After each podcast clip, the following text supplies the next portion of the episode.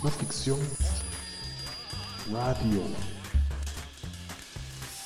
No ficción radio, un espacio para conversar. Saludos amigos de No Ficción Radio, sean bienvenidos a la cuarta edición de nuestro programa. Mi nombre es Alejandro Pérez y como siempre me acompañan Osvaldo Hernández y Carolina Gamazo. Hola Carol. Hola, ¿qué tal? Bien, bien, aquí viendo qué tenemos hoy de nuevo. ¿Qué tal estás Osvaldo? Bien, yo aquí estoy pues en mi misma posición de siempre de cuarentena. Ah, bueno, seguimos respetando las normas. Esta es la última semana de agosto de 2020 y vamos a recordar algo ocurrido en estas fechas. En este caso nos vamos a ir a 15 años al pasado y recordar que el 29 de agosto de 2005 el huracán Katrina eh, que en ese momento tenía, tenía categoría 4, tocó tierra en el estado de Luisiana, en Estados Unidos. Y los daños, como muchos recordarán, fueron bastante severos porque inundó por completo la ciudad de Nueva Orleans. Se estiman en unos 108 mil millones de dólares en pérdidas. O bueno, esa fue la, estimación inicial, es decir, una cifra que, que ya empieza a, a, acercarse al billón de quetzales. Pero el daño más grande que, que provocó fue en las vidas humanas, pues murieron más de 1.800 personas tras su paso por el suelo estadounidense. En los años siguientes inició un proceso de reconstrucción, pero de nuevo las críticas cayeron sobre las autoridades porque los sectores de la población que más afectados resultaron en 2005 también fueron de los últimos en ser atendidos. Pero llama la atención cómo las decisiones gubernamentales pueden tener gran impacto en los resultados al momento de atender a la población en casos de emergencia. Y de ahí la importancia de cuestionar siempre lo que están haciendo nuestras autoridades. La crisis por el nuevo coronavirus ha puesto en evidencia las fortalezas y debilidades de los estados del mundo y de los, de los liderazgos de sus dirigentes. Eh, tendremos que pagar las consecuencias por lo que deciden, pues es algo que tendremos que ver. ¿Cómo lo ves, Osvaldo? Es que a mí lo que me da la atención es este cómo un estado trata de gestionar un desastre. Eso siempre va a pasar porque no están preparados y tiene que reaccionar de alguna manera y es bien difícil, ¿no? Y tiene que, pues, si no estás preparado para un desastre, ¿cómo lo vas a hacer? Y eso es lo que me llama la atención. Claro, exactamente, sí, justo es esa la relación, ¿verdad? ¿Y tú, Carol, cómo ves esto? Eh, yo lo que pienso en el caso de la pandemia y lo que se ha visto a nivel global es que ningún país ha podido gestionarlo bien, porque ¿cómo gestionas que llega un virus súper agresivo y súper contagioso? Pero claro, en el caso de América, sí se vio que tenían tres meses para prepararse y que cuanto más abastecido está el sistema público de salud va a ser más fácil contener la pandemia y, y, tampoco se hizo. Entonces, quizás desde este punto de vista sí puede ser demandable. Y luego los casos de corrupción, porque cuando se ingresa una gran cantidad de recursos a gastar y estos recursos se acaban yendo a, a personas que no sabemos muy bien quiénes son, eh, pues esto genera corrupción y esta sí que es demandable y está estipulado por la ley. Tú lo que dices, Carol, es que, por ejemplo, eh, un huracán, claro, no te avisa, llega, se empieza a formar y unos días después se está tocando tierra. La pandemia nos dio tres meses para empezar a, a prever las posibles soluciones, ¿verdad? En el caso de América, sí. O sea, tardó meses en llegar y tres meses en los que ya se estaba gestionando en todo el mundo. Se podía tomar ejemplo de las buenas acciones que habían tomado los países que lo lograron contener antes y realmente lo único que se hizo fue distanciar a la población, pero todas las medidas relacionadas con el sistema de salud no se llevaron a cabo de manera rápida. Y bueno, en materia siempre de decisiones gubernamentales en, en, en emergencias, quiero contarles que el pasado 27 de agosto se aprobó de nuevo una prórroga por dos semanas más al estado de calamidad por la crisis de COVID-19 eh, decretado por el gobierno en marzo de este año. Esta es ya la sexta prórroga.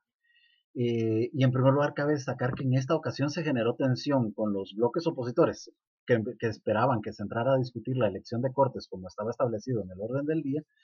Pero además hay algo muy interesante en este momento y es que esta prórroga se dio en un ambiente más tenso que las anteriores. En primer lugar porque la alianza oficialista empieza a notar ciertos puntos débiles o por lo menos desacuerdos con esta temática. Eh, vemos que bloques como todos o el unionismo ya empiezan a manifestar inconformidad con esta situación que, entre otras cosas, le permite al gobierno seguir comprando sin los procesos habituales establecidos por la ley de compras del Estado.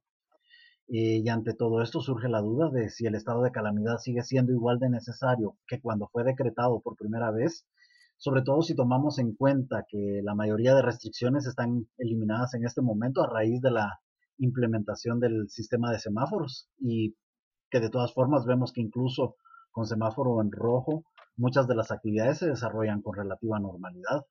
Pero a mí lo que me llama la atención es con el semáforo es que la gente ha perdido el miedo a la pandemia. Yo la sensación que tengo es que ya todo está como normalizado, se creó estas cuestiones de colores, pero realmente lo que yo veo es como una estrategia de decirle a la gente que la pandemia ya no es tan existente. De hecho, desaparecieron las conferencias de prensa del presidente, ya no tenemos los datos diarios y esa paranoia de saber cuántos contagios hay cada día. Y entonces, esa gestión es la que a mí me llama la atención, cómo se planificó una estrategia como para que la gente se relajara, ¿no? Yo lo que creo es que realmente lo que favorece el estado de calamidad es que se puedan ejecutar las compras con menos burocracia. O sea, en lo que incides en la ley compras y contrataciones del Estado y a día de hoy eh, sigue habiendo muchos casos y sigue existiendo la necesidad de comprar pruebas, de comprar reactivos, de comprar todo este equipo de protección eh, personal de los, del personal médico y por eso sí creo que sigue siendo necesario el estado de calamidad eh, para que pueda el Ministerio de Salud actuar con mayor agilidad. Claro. Claro, en este momento no sabemos realmente las causas, si sea por una cuestión de una visión de país o por cuestiones de condiciones propias que a veces le ponen las bancadas a los gobernantes. Es que eso es lo sospechoso siempre en esto. claro, y estamos tan mal acostumbrados ya a, que siempre hay algo detrás, ¿verdad? Que, no, que nos cuesta no pensar mal. Bueno, pero antes de que todos nos empecemos a deprimir por cómo están las cosas, pasemos a, noticias más positivas. Eh, que como siempre están a cargo de Carolina en su sección de periodismo de soluciones. Damos paso a La aspirina de Carolina.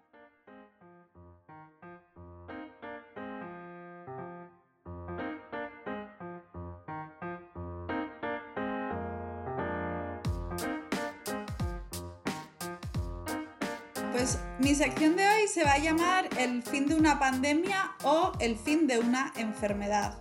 Y quiero hablar de esto pues para calmar un poco los ánimos a todas las personas que yo escucho a mi alrededor bastante tremendistas, hablando de que la nueva normalidad ha llegado para quedarse, que están muy preocupadas con que el distanciamiento social va a durar muchísimo tiempo, que van a tener que usar la mascarilla para siempre, que no se van a poder ir de vacaciones. Pero creo que si revisamos un poco la historia en cuestión de pandemias o de enfermedades o de la vacuna, pues tenemos hechos para, para ser un poco más optimistas y saber que quizás tenemos que tener un poquito de paciencia, pero que esto no va a durar para siempre. Y de hecho va a durar mucho menos de lo que algunas personas esperan. Y un hecho importante relacionado con esto y al que no se le ha dado tanto bombo ha sido que esta semana la OMS, el 25 de agosto, declaró África libre de, de polio, de poliomielitis. Después de cuatro años sin un caso de polio, la región de África finalmente ha sido declarada libre de poliomielitis. Entonces, la polio era, es una enfermedad súper agresiva que ataca principalmente a los niños, ataca la médula espinal y lo que hace es dejar paralítica a las personas para siempre. Entonces, en 1950 se descubrió la vacuna y empezó una campaña masiva de vacunación y poco a poco eh, Occidente sobre todo dejó de estar libre de polio, pero principalmente África, porque todos sabemos que es un continente eh, muy pobre y con muy poco acceso a la salud, seguía presentando muchos casos de polio. Pero se inició una campaña muy fuerte de vacunación. De hecho, Nelson Mandela eh, inició en el 66 una campaña con el eslogan Kick de Polio Out of Africa, y poco a poco, eh, con estas super campañas de vacunación que iban aldea por aldea, se consiguió ir erradicando la polio. ¿Qué pasó? Eh, y ya estaba libre de casi todos los países menos en Nigeria. En Nigeria, el radicalismo de los musulmanes empezó a extenderse el rumor de que la vacuna estaba hecha para matar a musulmanes. Bueno, ya sabéis todas estas teorías de la conspiración. Sí. Entonces empezó nuevamente un pico de polio en Nigeria. Y eh, nuevamente, con mucho dinero, muchos recursos eh, y con mucha concienciación del personal de salud, se empezó nuevamente a vacunar aldea por aldea a todos los niños. Y el 25 de agosto, después de cuatro años donde ha habido cero casos en Nigeria, ya se considera erradicada la polio de toda África y de hecho en todo el mundo ya solo queda polio en Afganistán y en Pakistán. Y eso es por la vacuna. La vacuna es la esencial ahí, ¿verdad? Gracias a la vacuna. Y, otra y esta sería la segunda enfermedad en el mundo erradicada por completo del planeta. O sea, de hecho en Afganistán y en Pakistán creo que había el año pasado entre 20 y 30 casos en todo el año. La primera enfermedad que se erradicó por completo del mundo entero fue la viruela. Bueno, la viruela fue una enfermedad que mató a muchísimas personas a lo largo de toda la historia. De hecho, se dice que es una de las causas que ayudó a los españoles en la invasión de América.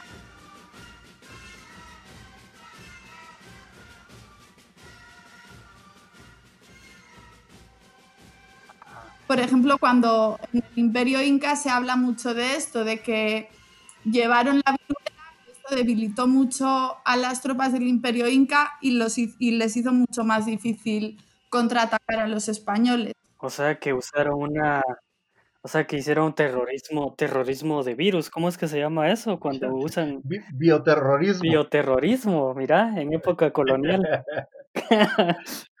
precolonia, en época de la conquista. Pero desde los finales de los 70 que no tenemos viruela, ¿verdad, Carol? En el 80 ya se consideró que estaba completamente erradicada del mundo. Y esto gracias a esta vacuna, que de hecho es la primera vacuna que se descubrió para los seres humanos, que fue la vacuna de la viruela, que quien la descubrió fue Edward Jenner o quien la impulsó, dio los primeros pasos en 1796. Entonces él lo que hizo fue inocular a una persona con eh, viruela de vaca. Entonces esta persona creó los anticuerpos y ya, eh, ya su cuerpo pudo combatir la viruela. Y esto fue como el primer paso para el descubrimiento de la primera vacuna, que fue la vacuna de la viruela. Y, la vacuna básicamente, la vacuna es básicamente poner como un poco del virus adentro del cuerpo y que el cuerpo reaccione y genere como anticuerpos, ¿verdad? Que lo ataque, ¿no? Eso es básicamente lo que, lo que se hace. Hay varias vías. O sea, eso, o meter un poquito de virus, o sea, o meter virus, por ejemplo, que en el ser humano sea inofensivo, o meter la proteína que el cuerpo reconoce como la proteína del virus, como en el caso de esta vacuna de Moderna que os conté. Entonces, si son dos hechos que a estas personas antivacunas se les puede decir, o sea, eres antivacunas, pero gracias a una vacuna ya no existe la viruela en el mundo entero. O sea, se erradicó. Como los terraplenistas, ¿no? si esta vacuna se sacó de, digamos, de, las pruebas con una vaca, es una vacuna vacuna, ¿verdad? De hecho, creo que de ahí viene el nombre de vacuna, ¿no? Sí, puede ser, vaca vacuna, vaca vacuna. O podría no ser. podría no ser. En inglés, vaca es cow, pero bueno. Vacuna. Y ahora, por ejemplo, el partido Viva en Guatemala, que estaba a punto de sacar una iniciativa para prohibir campaña de vacunación masiva del coronavirus, pues a mí me parece súper irresponsable. O sea, yo entiendo la libertad individual, pero creo que hay que pensar un poco más en, en la supervivencia de los humanos. Sí. Y la supervivencia de la especie, ¿verdad?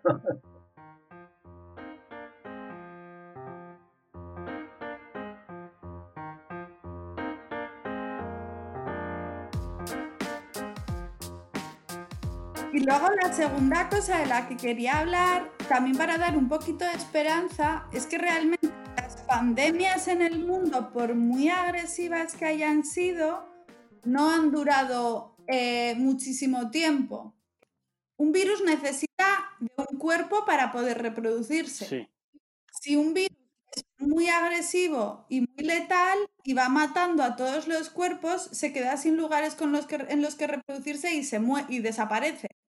Claro, es verdad, es verdad. O sea, incluso en la medida que un virus deja de ser, eh, se vuelve más contagioso, pero también se vuelve menos letal, es la forma en que un virus garantiza su, su supervivencia. Es decir, vemos, por ejemplo, eh, el, resfrío, común, que es, uh, que es un virus pues bastante longevo, digamos, ya tenemos mucho tiempo de estar conviviendo con él que si matara a todos sus huéspedes se habría extinguido hace mucho tiempo, ¿verdad? Yo lo que tengo ahí una pregunta es ¿para qué quieren sobrevivir los virus, verdad? Sería una pregunta existencial de, de ¿para qué quiere vivir un virus?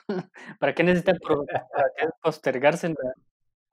No es que quiera vivir, es que si un virus eh, que se va, va pasando de cuerpo en cuerpo y entonces se puede reproducir, pero si mata a los cuerpos ya no tiene más donde reproducirse. En cambio, si el virus muta a una cepa menos letal, va a seguir encontrando cuerpos y va a seguir existiendo. Exactamente. ya. Sí, sí. Entonces, por ejemplo, la pandemia más letal que se conoce es la de 1918, la llamada gripe española, que mató en ese momento de 50 a 100 millones de personas. Cuando en el planeta había unas 1.500 millones de personas y contagió como a un tercio de la humanidad. O sea, imaginaos a día de hoy que hay 7.000 millones de personas más o menos, el coronavirus actual que nos tiene a todos de cabeza, de momento ha terminado con la vida de 835.000 personas. En de 50 a 100 millones de personas, imagínate. Un montonazo. La cosa es que este virus, más o menos en dos años, eh, ya había, parece ser que había podido mutar a cepas menos agresivas, pero la cosa es que dejó de matar tanto. O sea, duró como dos años esta pandemia. Claro, y es decir, entre más letales, menos tiempo tardan. Y los virus son bastante mutantes. Bueno, los seres humanos también, o sea, todas las especies somos mutantes, pero los virus como se reproducen tan, tan, tan, tan, tan rápido, pues mutan más rápido. Y luego, eh, también para tranquilizar un poco a la gente de la gente tremendista, hubo una pandemia en 1957 que, o sea, muchas de las personas que hoy tienen 65 años, 70 la vivieron. Esta pandemia mató a un millón de personas en el planeta, o sea, a más de las que ha matado de momento el coronavirus. ¿Y qué pandemia fue esta? Era una cepa de gripe H2N2. Bueno, a día de hoy esta cepa ya ni siquiera existe, porque la H1N1, no sé si os acordáis de la gripe porcina, que también era H1N1, que había mutado del hombre al cerdo. La H2N2 de 1957 duró como dos años y de ahí ya, de hecho, en ese momento se pusieron también bastante las pilas con la creación de una vacuna y cuando ya la vacuna ya estaba disponible para vacunaciones masivas, ya ni siquiera fue necesaria porque esta cepa ya no estaba matando a nadie. Claro. Y se quedaron ahí un montón de vacunas eh, almacenadas para esta cepa. Ya. No necesariamente se, se erradicó, sino que como que solita se quitó del planeta. Se, fue encontrando un balance entre, fue el huésped y él. Sí, ya dejó de existir. A día de hoy la H2N2 ya no existe. Sí, es que es interesante acabar como el virus, para existir, si quiere seguir propagándose, necesita encontrar que el huésped no muera, ¿no? O sea, que no. Exactamente. O sea, si, si me mataste, llevo conmigo, es la... claro. los que resisten son o los menos agresivos, los menos letales o los menos virulentos, los menos contagiosos. O sea, el virus del SIDA lleva ya muchísimos años, pero como es por transmisión sexual, no es como tan fácil contagiarse que uno que se contagia por el aire. Sí, exactamente. Sí, pues al menos seguimos teniendo sexo, ¿no? al menos seguimos teniendo sexo. Entonces, bueno, para terminar y para tranquilizar un poco a la gente, por un lado, que las vacunas pueden terminar incluso erradicando una enfermedad del mundo entero como la viruela o como la polio, que está ya muy cerca que los virus se van volviendo cada vez menos agresivos para seguir perviviendo. Muchas gracias, Carol. Ha sido muy interesante todo esto. Y vamos a pasar ahora a ver la historia que nos trae Osvaldo, pero antes quiero recomendarles que si no han escuchado nuestros podcasts anteriores, eh, los pueden buscar en www.no-ficción.com y nos permitan así compartir todas estas historias como la que estamos a punto de escuchar en este momento, ¿verdad Osvaldo? Sí, tiene mucha relación con lo que hemos estado haciendo con los otros podcasts, entonces, y tiene que ver mucho con lo que cabal, lo que Carol ha estado contando, o sea, nos conectamos acá con nuestras secciones, entonces, pues yo les quiero primero como una pequeña introducción, ¿no? De que, que piensen en lo que acabo de decir Carol Cabal sobre la, la gripe H1N1, que fue la influencia española de 1918. Pero yo lo que les traigo a, tratar de, de, hacer la, la, pregunta, o sea, imaginen ese momento de 1918.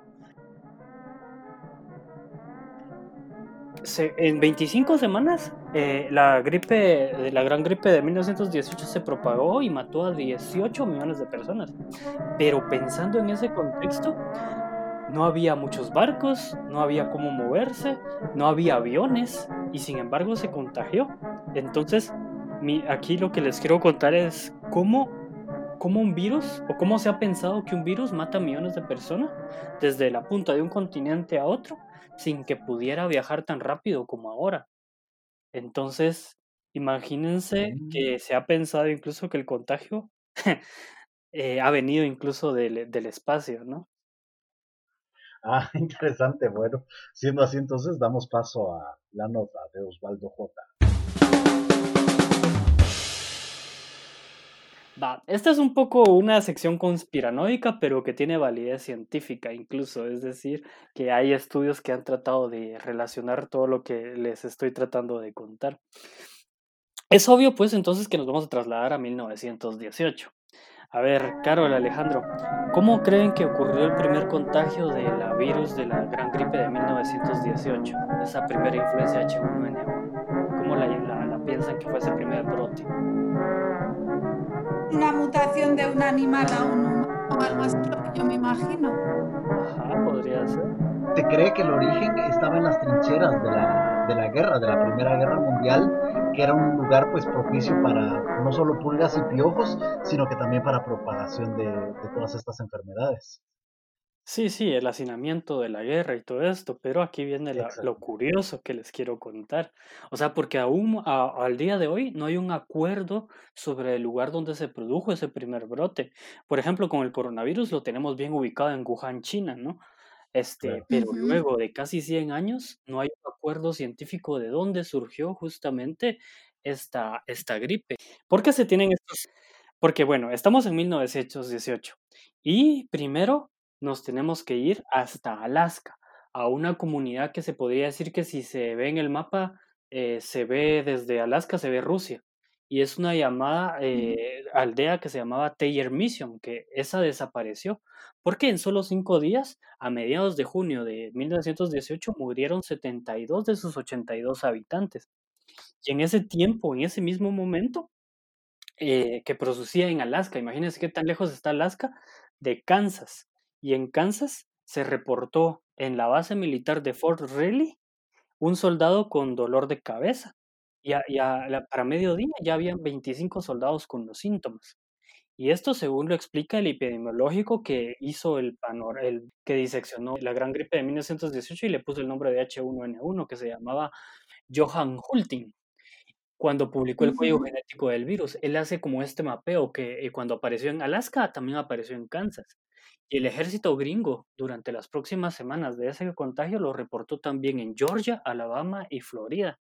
Y no solo ahí, sino que se fue también hasta la otra costa, porque estos son reportes que solo eh, básicamente han recopilado de los ejércitos.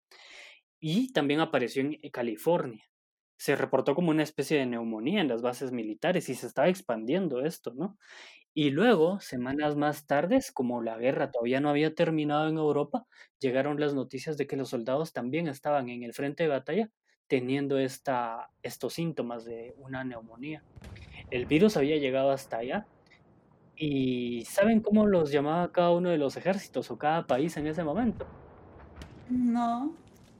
El ejército francés la llamaba la bronquitis purulenta. Los gringos le decían la fiebre de los tres días. Los italianos le decían la fiebre de las moscas. Los alemanes le decían la fiebre de Flandes. Pero, como todos estos países estaban en guerra, ustedes sabrán que para que controlar la población en una guerra, o sea, tienen que guardar ciertos secretos. Y guardaron todo el secreto de la pandemia en sus territorios. Y adivinen qué país neutral se admitió que había miles de contagios de una gripe y tomaron medidas y lo publicaron en los medios de comunicación.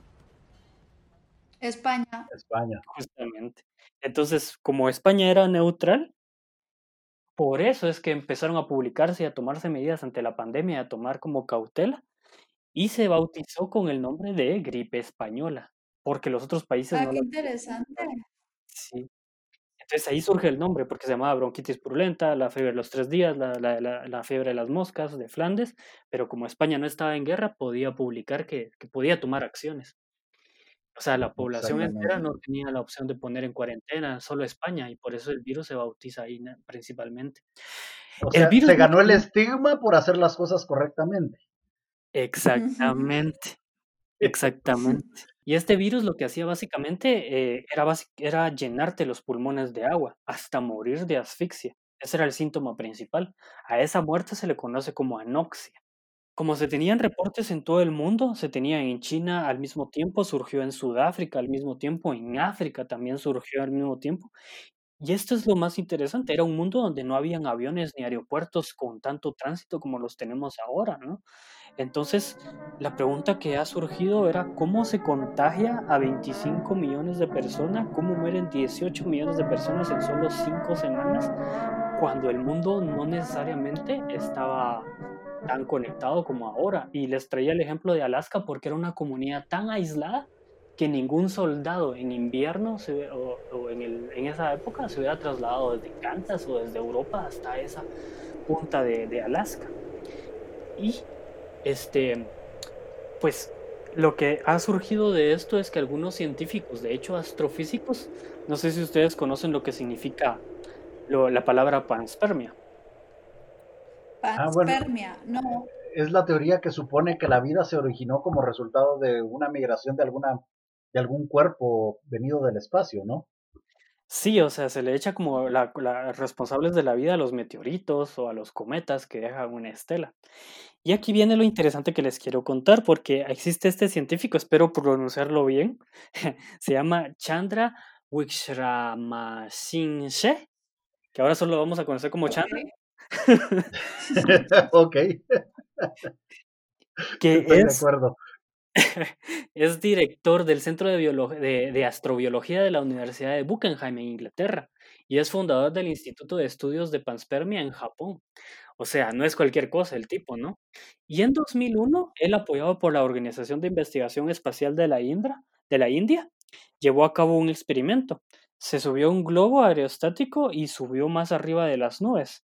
Este, y el propósito era como recoger el polvo eh, estratosférico a una altura de 41 kilómetros para ver si había pruebas de vida en esa, en esa, antes de llegar a la atmósfera. ¿Y qué creen que encontró? ¿Creen que algo vivo puede vivir en esas circunstancias? ¿Puede, ¿Creen que algo eh, que tenga vida pueda estar en esta, entre las nubes y la, y la, donde se mueven los aviones?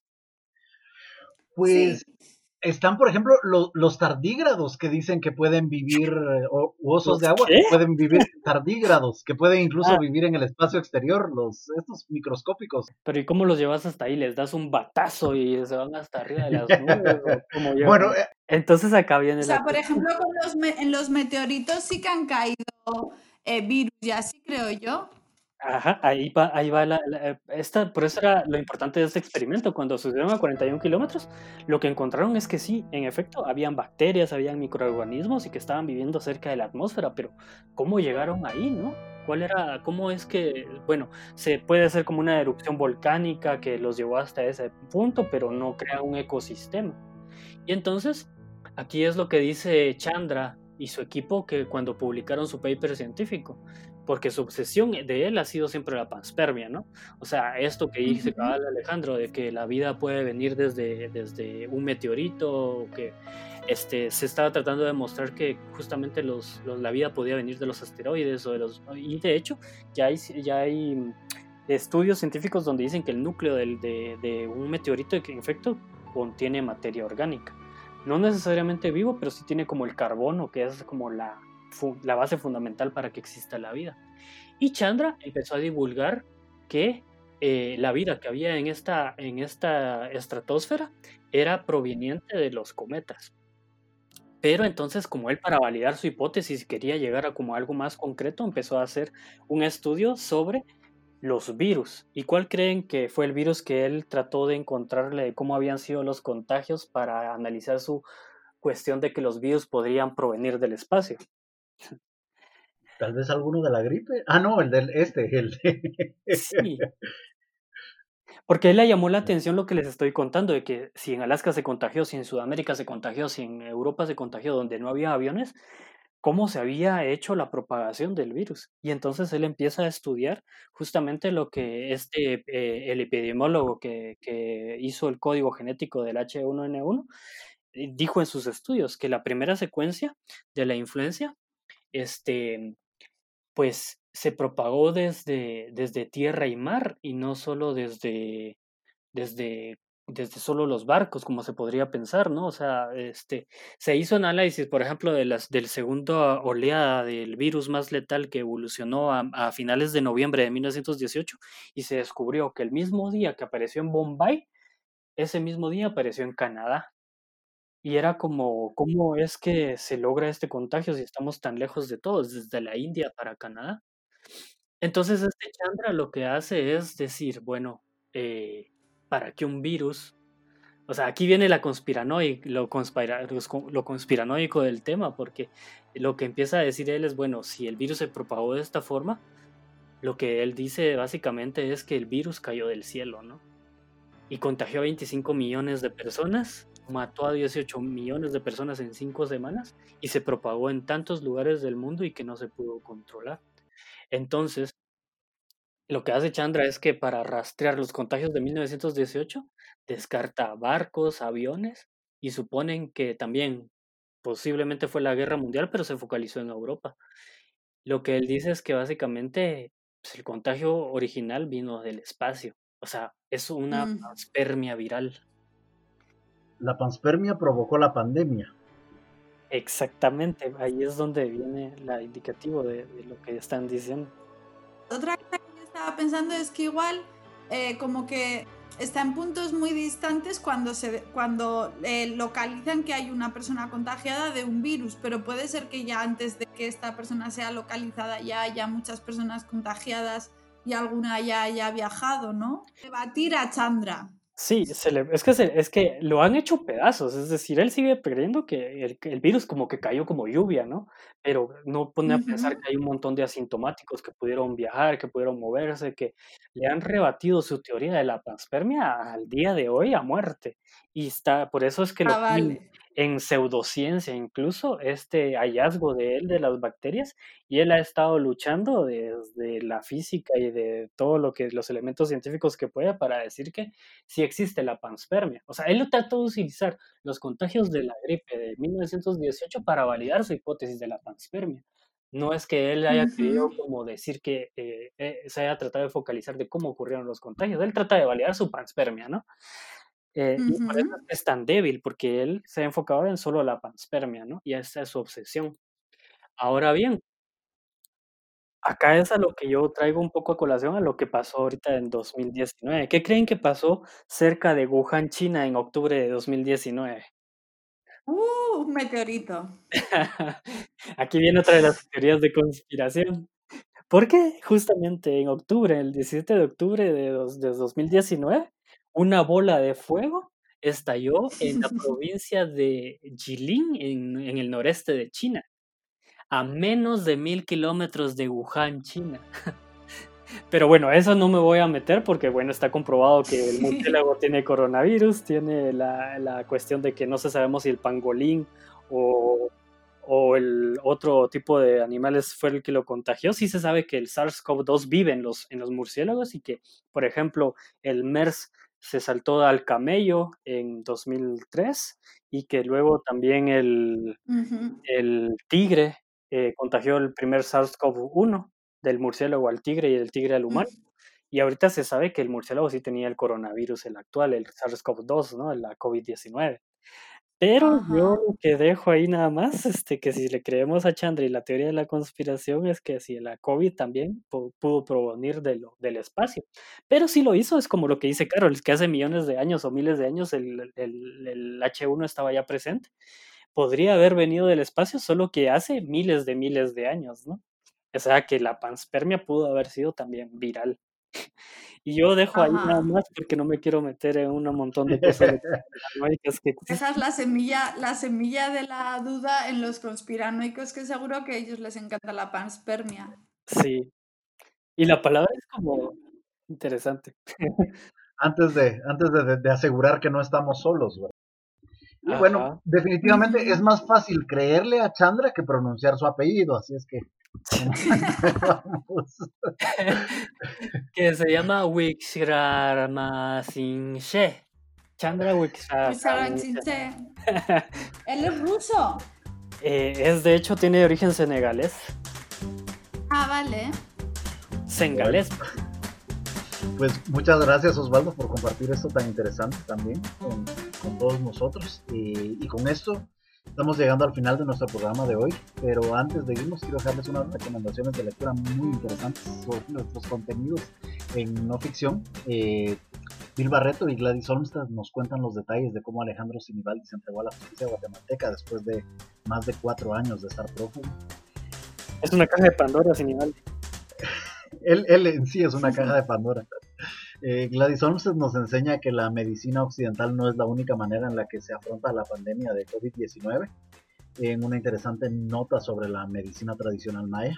Y Asier Andrés nos tiene una serie de reportajes sobre dos temas, religión y narco, y de cómo estos se relacionan con más frecuencia de lo que a muchos nos gustaría pensar, ¿verdad? y...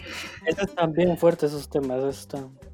Y si le llamaron la atención estos temas, ya sabe, www.no-ficción.com. Y nosotros con esto nos despedimos. Eh, Carolina Gamazo, Osvaldo Hernández y Alejandro Pérez les decimos hasta la próxima. Adiós, Carlos. Adiós, Osvaldo. Adiós, adiós a todos y a todas. Chao. Chao.